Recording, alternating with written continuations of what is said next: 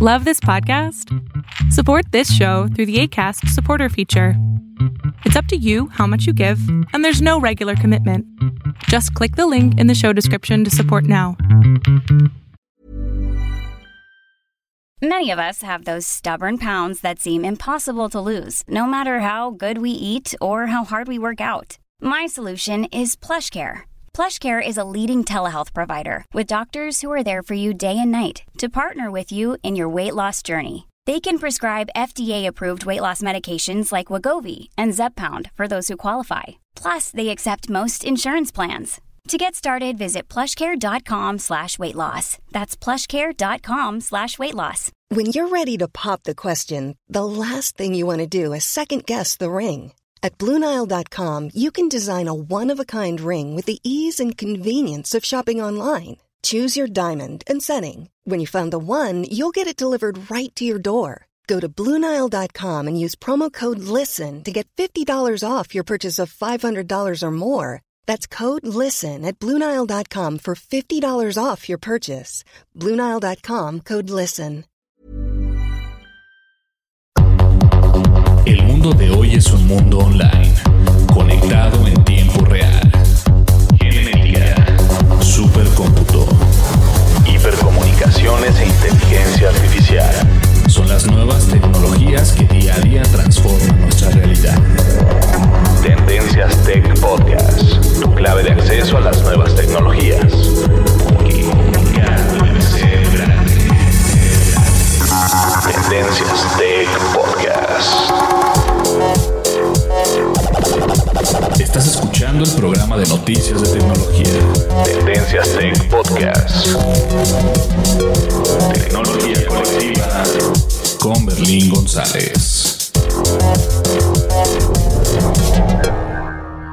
Hola, ¿qué tal? ¿Cómo estás? Mi nombre es Berlín González y te doy la bienvenida a este podcast de tecnología de Tendencias Tech.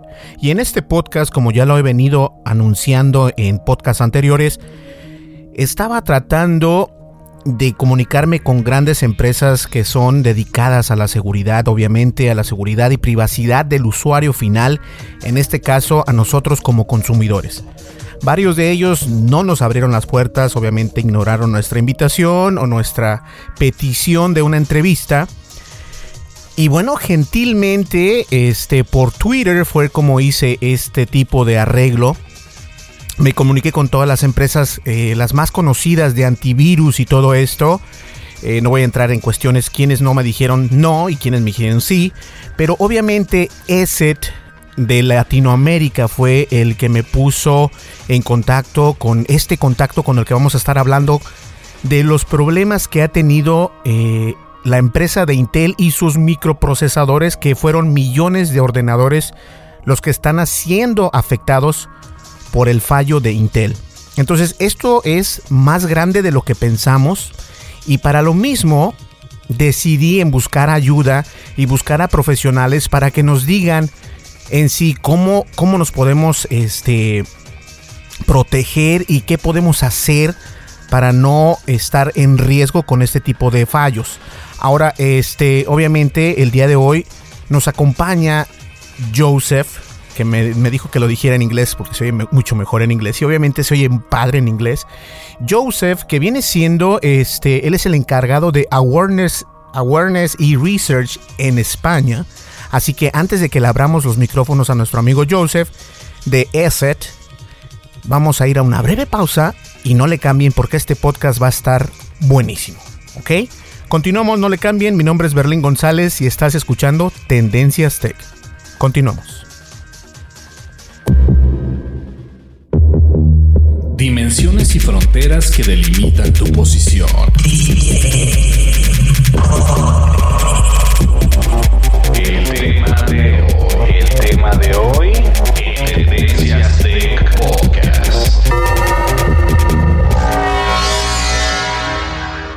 Y vamos al punto en sí.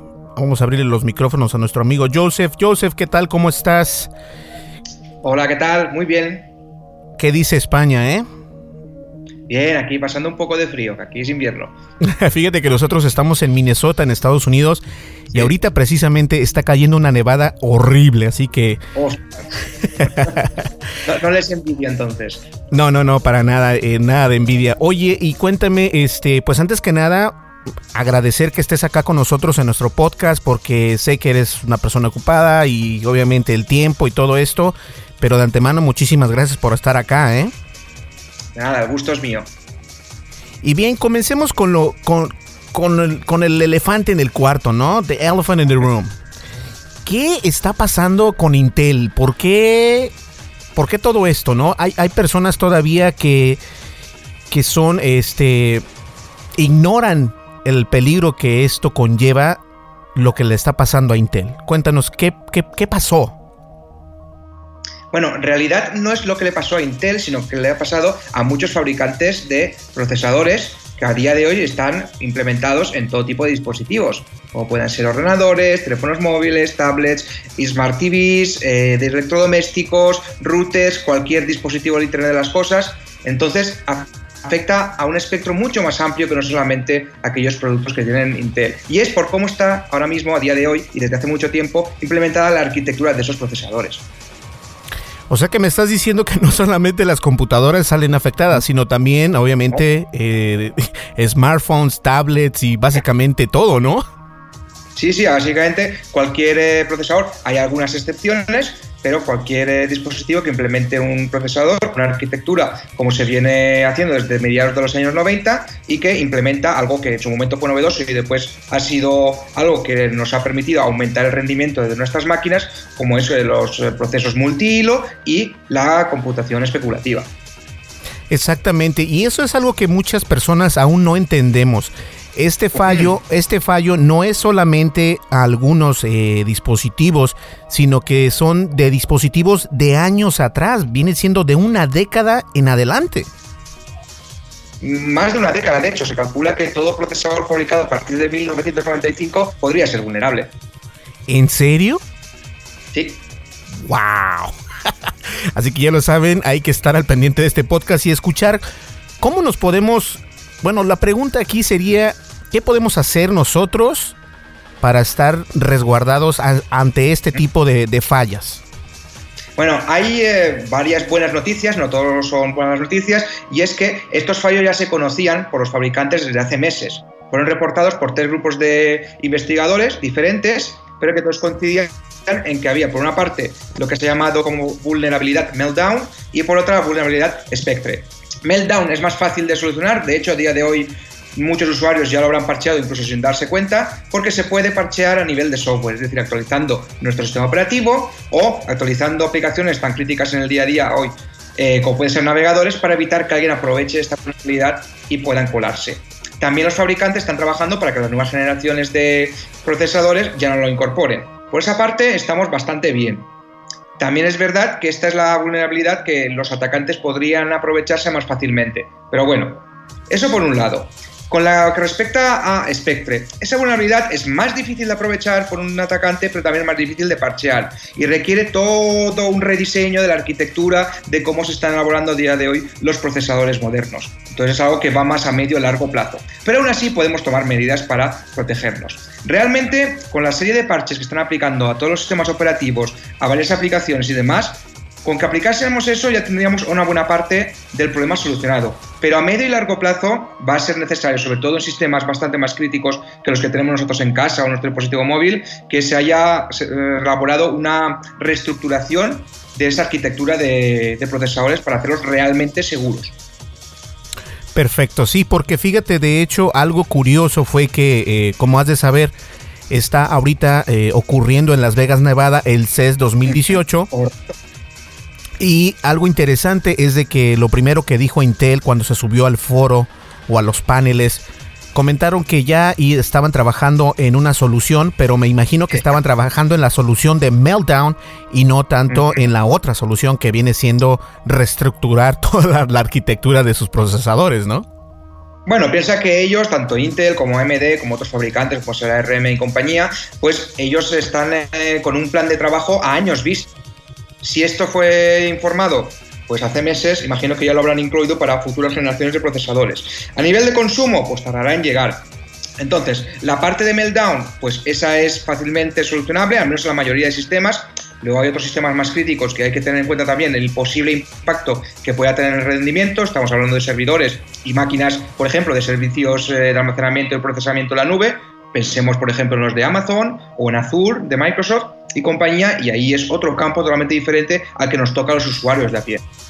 Sí, porque pudimos darnos cuenta que empresas grandes cuando salió a la, a la luz estos problemas, eh, incluso el cloud de Amazon estuvo bajo un momento, eh, incluso el de Google, Azure, como dices tú, de Microsoft, estuvieron eh, apagados, por así decirlo, o cayeron para que este, pudiesen solucionar este tipo de problemas.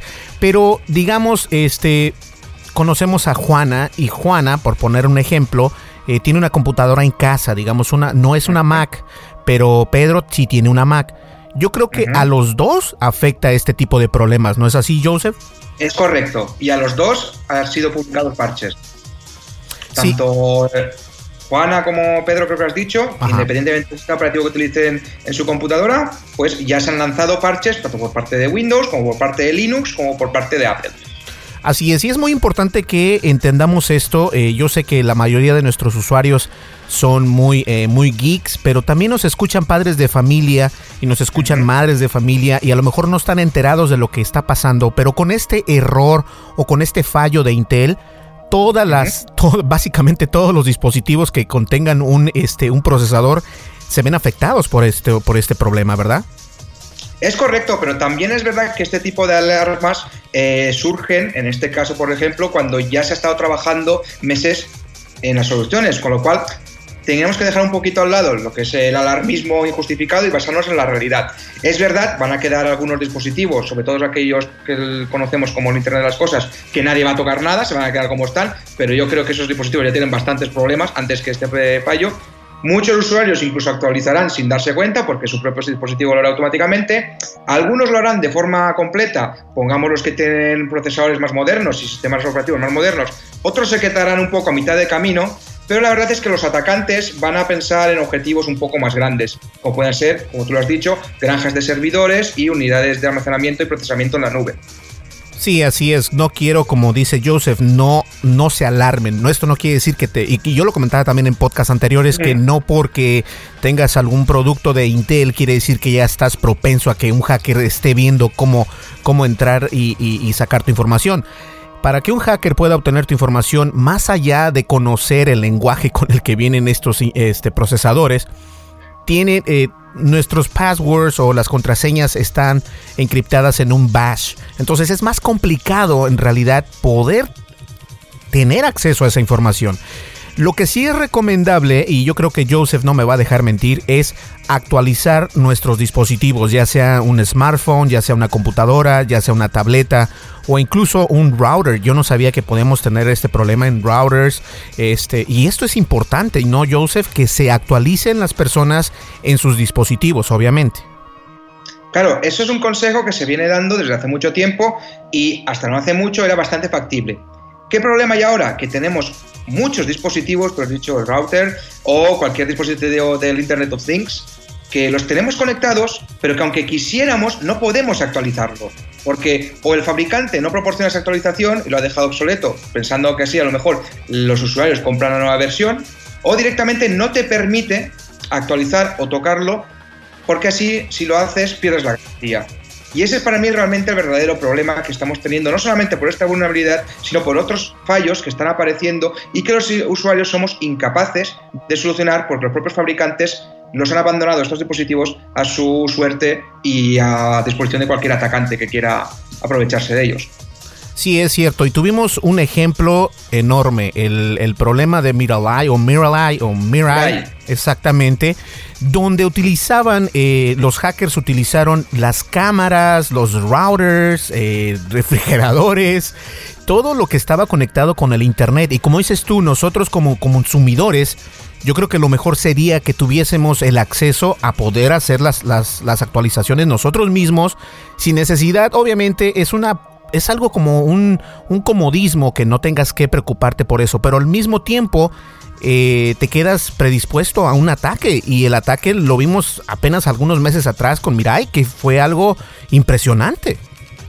Es así. En Europa lo que estamos haciendo es eh, a través de la Comisión Europea que tenemos dedicada para este tipo, no de incidentes, sino de competencia y sobre todo responsabilidad de las empresas de cara al usuario, es obligar o al menos intentar de establecer leyes que obliguen a los fabricantes, por una parte, a seguir manteniendo soporte a aquellos dispositivos que ellos vendan durante un tiempo limitado, mínimo, por ejemplo, un año o dos años, y segundo, que teman consecuencias posibles en caso de que sufran un abandono y eso produzca un ataque. Allí en Estados Unidos no lo sé, pero en Europa ya estamos viendo, eh, por ejemplo, demandas contra Apple por el tema de la obsolescencia programada que ha tenido con sus iPhones. Y eso es algo que aquí en algunos países nos tomamos muy en serio y enseguida que podemos saltamos a la yugular para que el fabricante se ponga las pilas. Con el tema de seguridad es algo que el año pasado ya empezó a analizarse. Este año entra definitivamente en vigor un reglamento europeo de protección de datos que va a obligar a muchas empresas a ponerse al día y a muchos fabricantes a tomar cartas en el asunto. Y de cara a medio plazo, creo que al menos en nuestra zona va a ser algo bastante complicado para un fabricante vender productos sin después eh, ofrecer un soporte adecuado, incluyendo actualizaciones de firmware o eh, de cualquier servicio que pueda ser crítico o vulnerado. Sí, desde luego, y es lo mismo que les vengo diciendo. Yo creo que para resumir esto, eh, no importa si tienes un dispositivo iOS o un, este, un Android, hay que actualizarnos para estar resguardados de este tipo de fallos. Ahora, comentaste algo que, en realidad en lo personal, este, me dio mucho coraje porque yo, aparte de ser un usuario de un iPhone 10, también tengo un iPhone 6S Plus. Y cuando pasó esta situación con Apple, a mí me dio coraje porque no me dio coraje el hecho de que hubiesen realizado lo que hicieron. Me dio coraje que no nos avisaron y no nos dieron la opción de, de, decir, de elegir entre rendimiento o batería. Yo creo que si nos hubiesen dado esa opción, nosotros no, o, la gente, o en Europa, en Estados Unidos y por mencionar algunos continentes, este, no se hubieran armado en, en demandar a Apple, ¿no? ¿Tú qué opinas de esto? Estoy totalmente de acuerdo contigo.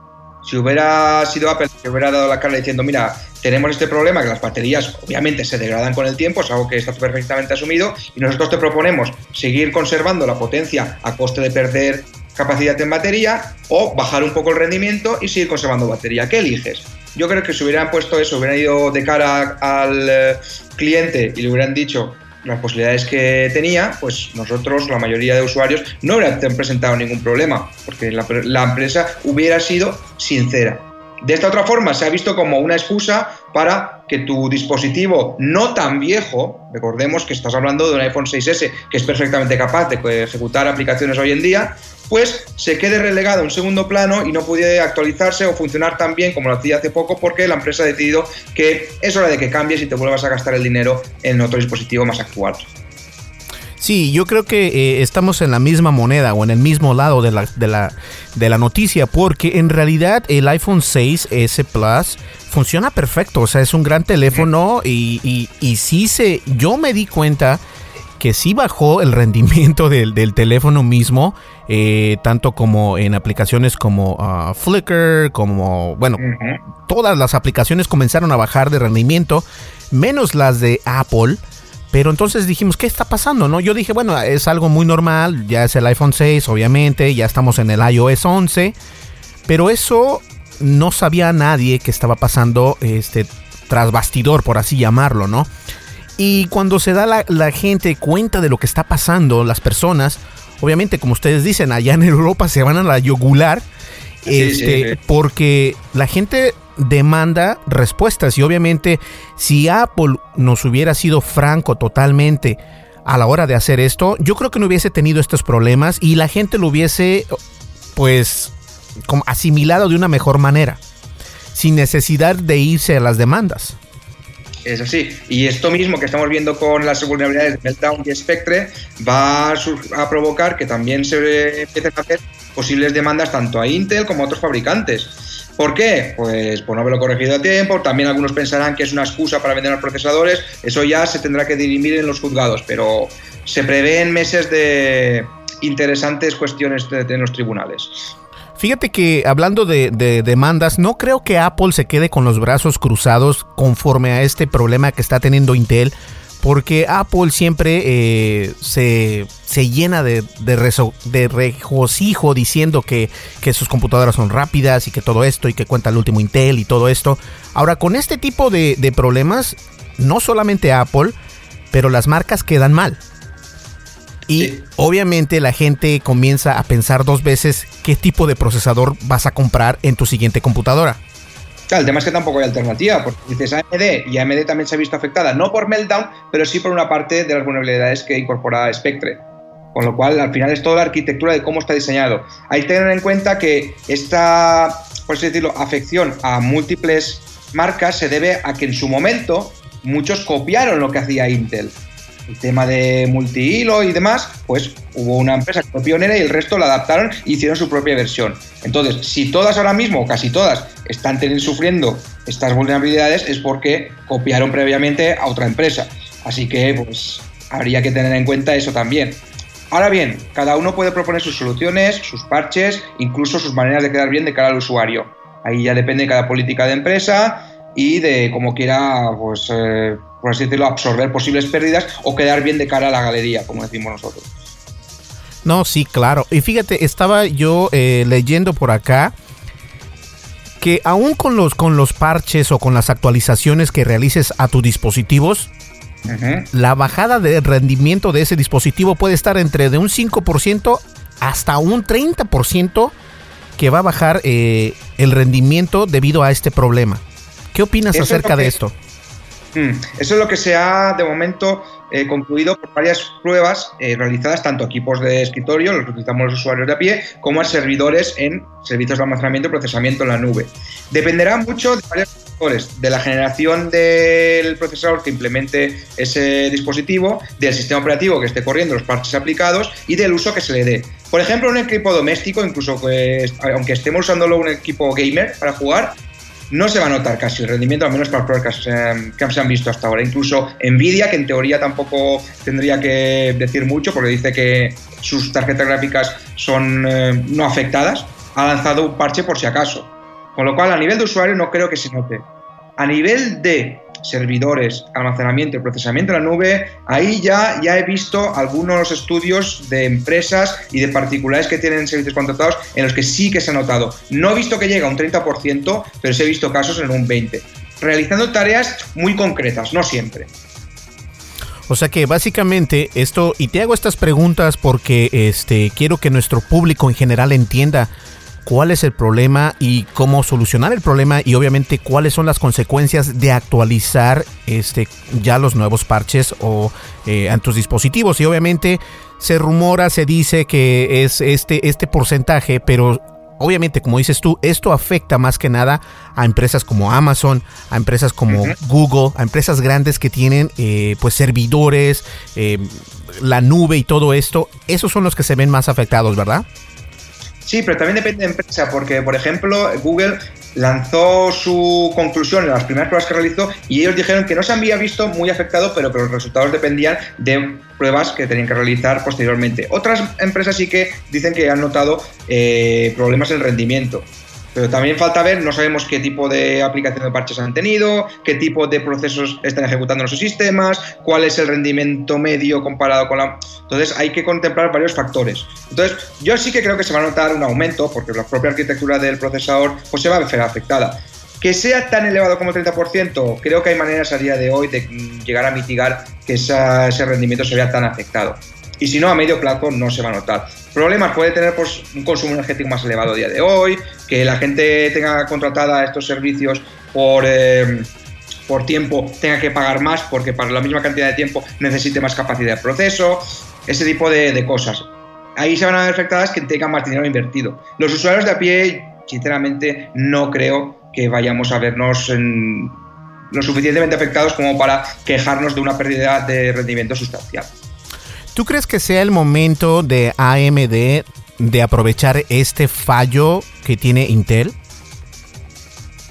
Bueno, AMD lleva un año interesante desde que publicaron sus procesadores Ryzen, que la verdad es que sorprendió a propios extraños porque llevaba varios tiempo, varios años así un poco rezagado con respecto a Intel y las pruebas de rendimiento la verdad que salieron bastante bien. Y en este caso, pues ha salido, no voy a decir eh, eh, ileso, porque también le ha afectado alguna parte de la vulnerabilidad de Spectre, pero sí que ha salido mejor parado que Intel. Entonces, ¿puede ser su momento? Bueno, puede gestionarlo. El problema de AMD es que también se dedica al tema de arquitectura de soluciones gráficas. Y ahí Nvidia le tiene comido el terreno. Curiosamente, AMD ha realizado una alianza con Intel para proporcionar chips en los cuales en el propio chip tienes la CPU más la GPU, de manera que en soluciones como ordenadores portátiles no haga falta una tarjeta gráfica dedicada. Y ahí son socios con Intel, con lo cual tampoco puede dar de morder a una mano que le está proporcionando bastantes ingresos y de a medio plazo pinta una alianza muy interesante. Pero lo mismo se ve con Samsung y Apple. Eh, Samsung y Apple eh, son socios en otras cosas. Eh, de hecho, Samsung crea pantallas y crea tantas cosas para Apple y viceversa. Y de aún así, cada rato los ves en los juzgados. Correcto. O sea, puede pasar lo mismo. Aquí es un tema de alianzas, estrategias y ver qué está dispuesto a perder cada fabricante o ganar dependiendo de las acciones que realice. Así es. Joseph, ¿qué te parece si vamos a una breve pausa y nosotros comenzamos con este podcast que está muy bueno? ¿Qué te parece? Me parece estupendo. Perfecto, señores. Vamos a una breve pausa. Regresamos a continuación para seguir ya en la recta final de este podcast porque sé que Joseph es una persona muy ocupada. Pero nosotros volvemos enseguida. No me le cambien que estás escuchando Tendencias Tech con Berlín González. Continuamos. Descarga la aplicación de Tendencias Tech en tu smartphone. Disponible para iOS y Android. Así es, y como ya es costumbre, esto es únicamente para mencionarles que estamos en Twitter, en Facebook, en YouTube, en Google Plus, en Pinterest, en Instagram y nos encuentran como Tendencias Tech. Obviamente tenemos nuestro podcast, estamos en iTunes, estamos en muy buen rank en, en España, en iTunes, en la sección de tecnología y obviamente también estamos en muy buen rank en México en la sección de tecnología en iTunes. Por si no tienes iTunes, dices, no, a mí no me gusta. Bueno, estamos también en Evox, estamos en Spreaker, estamos en eh, Stitcher, estamos en varios lugares. La mejor manera de encontrarnos es, vas a Google y ya que estés en Google, buscas Tendencias Tech. En la descripción de este podcast está nuestra página internet que es www.tendencias.tech y también están nuestras redes sociales y obviamente estamos disponibles en iOS y en Android para que descarguen nuestra aplicación completamente gratis, no cobramos absolutamente nada y solamente enviamos notificaciones cuando tenemos un podcast. Así que cuando salga este gran podcast donde Joseph, uno de los awareness en research para ESET en España, lo vas a tener en tu smartphone, tableta, independientemente en qué sistema operativo nos estés descargando. ¿Listo? Y obviamente no se olviden de visitarnos en www.tendencias.tech y suscribirse al boletín de noticias que ya lo estamos enviando. Perfecto. Continuemos con el podcast, no me le cambies, que esto está buenísimo. Información actual y seleccionada. Analizada. Noticias. Noticias con la visión de Tendencias Tech Podcast.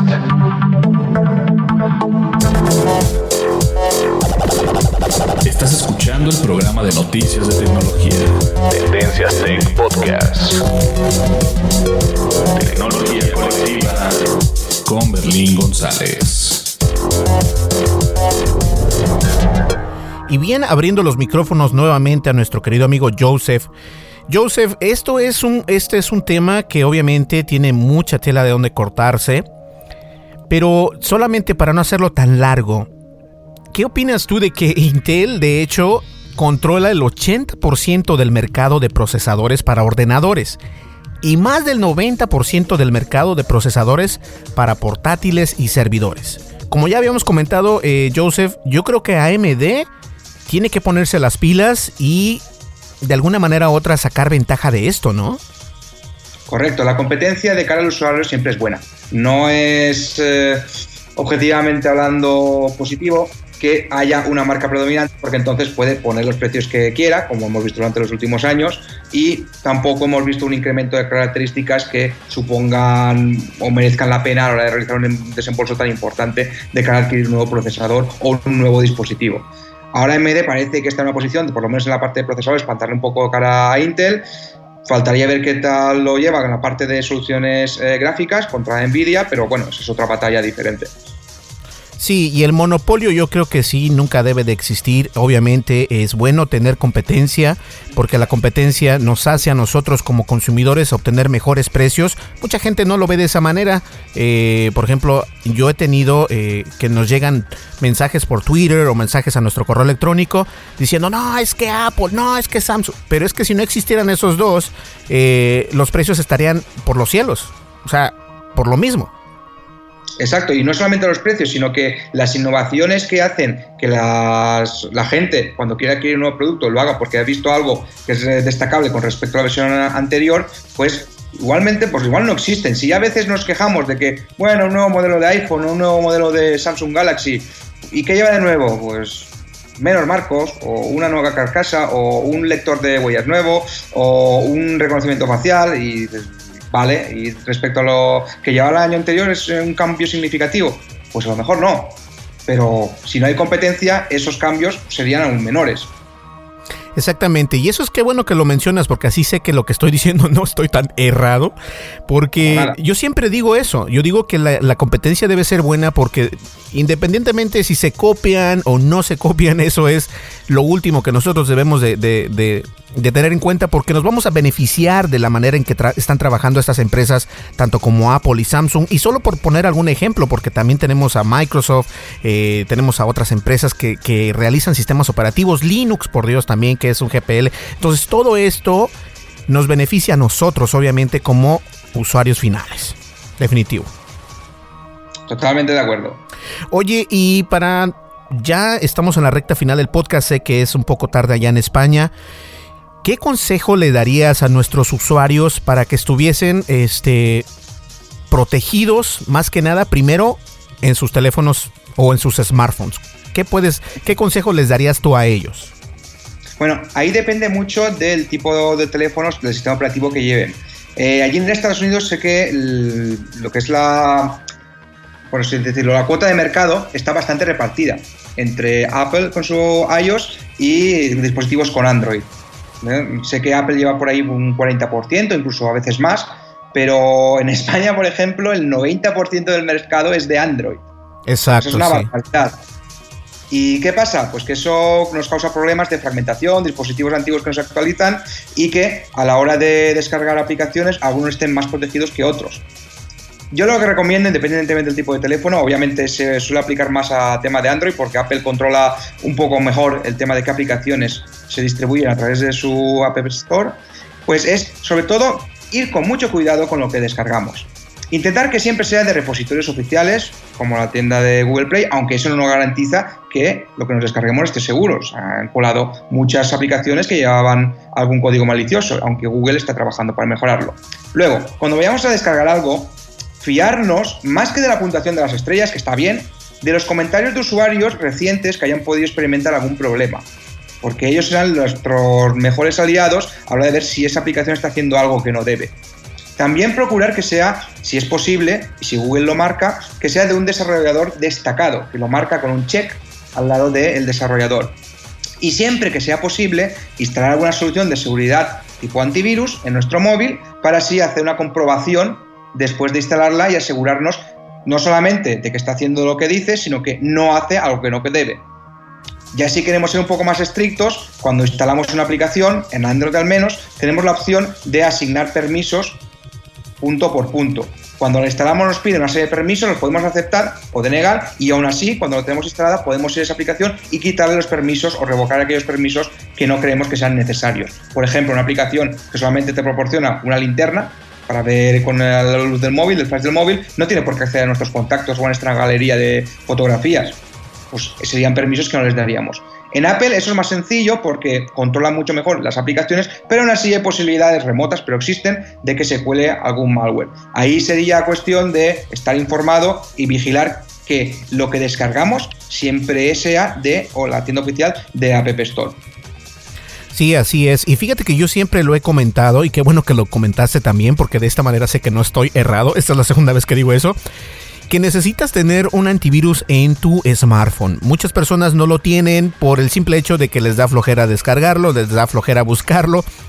Pero algo que dijiste tú que es muy importante es saber qué aplicaciones instalamos en nuestros smartphones. Y yo creo que en Android es obviamente eh, más propenso a obtener malware, a obtener este backdoors para que los hackers lleguen y roben tu información es más propenso. Obviamente también Apple también puede ser este eh, estar en la mira de los hackers pero es un poco más complejo de realizarlo porque como ya bien lo dices tú tiene un proceso de, de permisos más complicado que lo que viene siendo este eh, el, el Android y recordemos que para el Android, eh, si estás ah, creando una aplicación, tienes que crear una aplicación para, para cierto sistema operativo o cierta versión. Entonces hay que tener mucho cuidado con lo que descargamos en sí.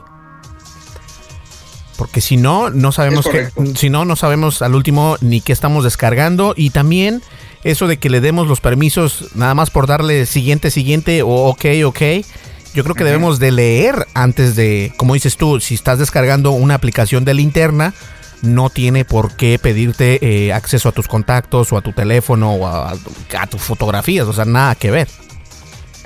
Es que al final se trata, por una si lo miras desde el punto de vista de los delincuentes, ellos siempre van a maximizar sus beneficios.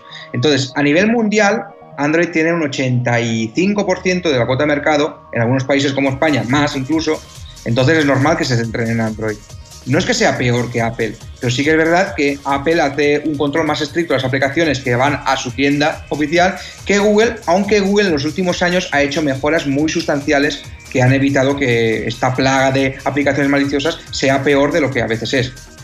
Sí, no, y ojo, no, no quise decir que fuera peor que Apple.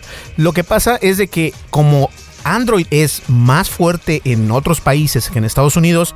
Eh, en la India, por Dios, es, el, casi el 100%.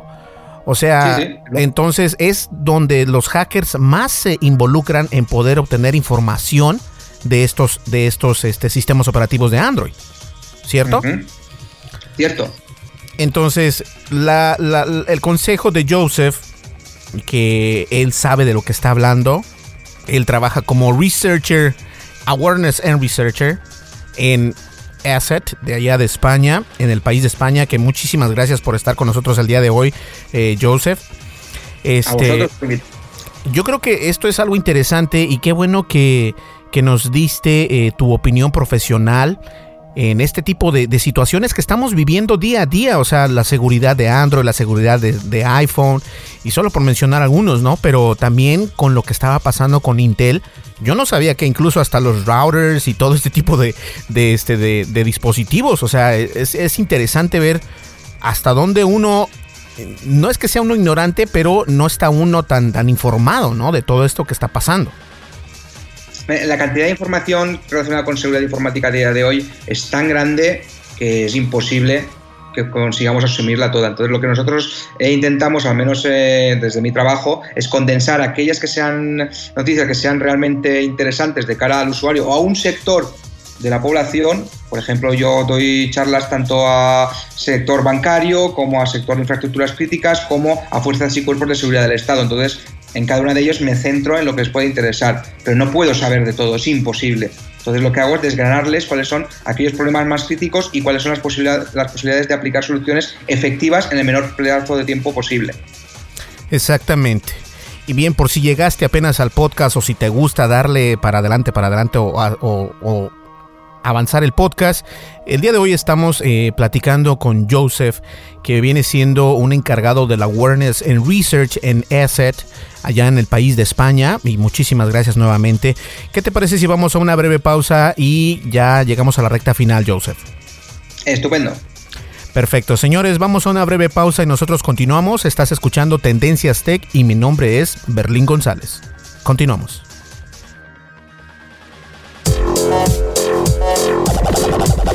Estás escuchando el programa de noticias de tecnología. Tendencias Tech Podcast. Tecnología colectiva con Berlín González. Y bien, llegamos ya a la recta final de este podcast, pero sin antes eh, quiero agradecer obviamente a Joseph que nos dio la oportunidad y también a la empresa de ESET eh, en Europa por darnos la oportunidad de entrevistar a un a un gran conocedor y obviamente que Joseph es un experto en awareness and research para ESET en la compañía en la compañía ESET en España. Y hago mucho recalcamiento acerca de esto porque este, nosotros en realidad estuvimos buscando y tocando puertas y nunca encontrábamos a nadie. No nos, eh, no nos, no nos, no nos escuchaban. Pero obviamente este, por ahí en Twitter, y quiero hacer un shout out, este, que ese de Latinoamérica fueron los que nos dijeron ponte en contacto con Joseph o con Laura pero creo que Laura está, este, tiene, está enferma o algo así, no sé qué rollo. Ya está un poquito mal. Sí, está un poco mala, pero dije, ok, no hay, ningún problema. Es lo que tiene.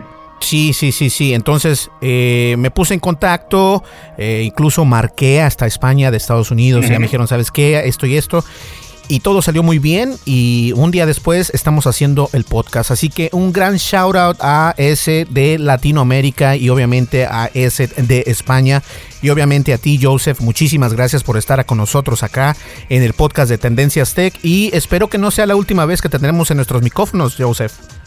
Siempre que haya un hueco en mi agenda, sabéis que me tenéis disponible. Perfectísimo. Pues bueno, muchísimas gracias, Joseph. Y este, algo con que quieras cerrar el podcast, algo que quieras decirle a nuestros usuarios. Sí, en relación a vulnerabilidad, eh, sobre todo lo que he dicho antes, no caer en el pánico, porque este tipo de vulnerabilidades que son fatales, que parece que el mundo se va a acabar, la realidad es que vemos unas cuantas a través de, cada año, con lo cual muchas veces hay eh, cierto peligro, en este caso sí, es verdad, a ciertos niveles hay peligro y es grave, hay que solucionarlo, pero también no debemos caer en la desesperación, en pensar que está todo perdido, porque hay maneras de, primero, maneras de solucionar o al menos aplicar ciertos parches que mitigan los posibles ataques que, pueden suceder. Y segundo, muchas veces pensamos que eh, esto va a afectar a todos los usuarios de todos los dispositivos, cuando normalmente los atacantes van a ir a por un objetivo muy concreto en casos como este. Eso no significa que debamos bajar la guardia. Entonces hay que encontrar un equilibrio entre seguridad desde el punto de vista que tiene un usuario de mantener su sistema actualizado, contar con una buena solución de seguridad que lo proteja y tener un control sobre las aplicaciones que ejecuta y después un eh, control sobre pues, eh, las noticias que leemos, que siempre está muy bien informarse, pero también en su debida mesura informarse, por ejemplo, a través de este genial podcast y tratarlo todo de una forma amena y sobre todo comprensible, que no sea todo parecer que el mundo se termina porque se ha descubierto una vulnerabilidad de las muchas que se descubren a lo largo del año. Así es, no cunda el pánico. ¡Ah! Así es, pues muchísimas gracias y este y espero que en un, en un futuro no tan lejano te tengamos de nuevo acá con nosotros, como dices, eh, si tienes tiempo en tu agenda tan ocupada, pero de antemano muchísimas gracias, Joseph. Muchísimas gracias a vosotros y yo estaré encantado de repetir. Perfecto, pues bien, ya lo tienen. Este podcast estuvo padrísimo. El día de hoy nos acompañó Joseph, que viene siendo un experto en awareness y research en asset de España. ¿ok? Pues bien, señores, muchísimas gracias por escuchar el podcast de tecnología Tendencias Tech. Mi nombre es Berlín González y nos vemos aquí en el siguiente podcast. Y se los cumplí. Les comenté y les dije, voy a traer a un experto en esto para que nos explique qué está pasando, qué va a pasar y cómo protegernos y si debemos de tener ese pánico. Y no, que no cunda el pánico, tranquilos, tranquilos, tranquilos, todo está bien. Nos vemos, hasta la próxima, bye bye.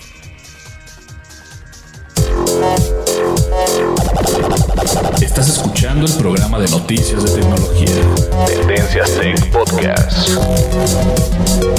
Tecnología colectiva con Berlín González.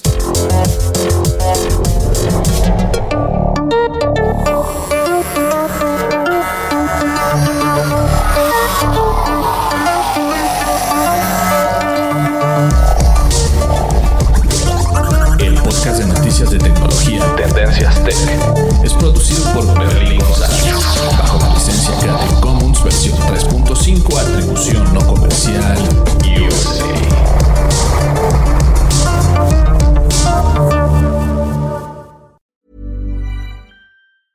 If you thought the only way to get a more defined jawline with natural looking results was through surgery, think again. Juvederm Volux XC is a non surgical injectable gel filler that improves moderate to severe loss of jawline definition and can help you achieve natural looking results with little downtime. Even better, this improved definition lasts up to one year with optimal treatment. No maintenance required. Improve jawline definition for a smooth, sculpted look with Juvederm Volux XC. For important safety information and to find a licensed specialist, visit juvederm.com. That's J U V E D E R M.com. Not for people with severe allergic reactions, allergies to lidocaine, or the proteins used in Juvederm. Common side effects include injection site redness, swelling, pain, tenderness, firmness, lumps, bumps, bruising, discoloration, or itching. There's a risk of unintentional injection into a blood vessel, which can cause vision abnormalities, blindness, stroke, temporary scabs, or scarring. Talk to a licensed specialist to find out if it's right for you. Planning for your next trip? Elevate your travel style with Quince. Quince has all the jet setting essentials you'll want for your next getaway, like European linen, premium luggage options, buttery soft Italian leather bags, and so much more. And is all priced at 50 to 80% less than similar brands. Plus, Quince only works with factories that use safe and ethical manufacturing practices. Pack your bags with high-quality essentials you'll be wearing for vacations to come with Quince. Go to quince.com slash pack for free shipping and 365-day returns. Hey, folks, I'm Mark Marin from the WTF Podcast, and this episode is brought to you by Kleenex Ultra Soft Tissues, your ally to help tackle your allergy symptoms this season. I love the change of seasons, but nobody loves pollen and all those other things floating in the air that make you sneeze during this nice weather. Kleenex Ultra Soft Tissues are hypoallergenic and allergist approved, so fight back against watery eyes and runny noses without worrying about irritating your skin. For this allergy season, grab Kleenex and face allergies head on.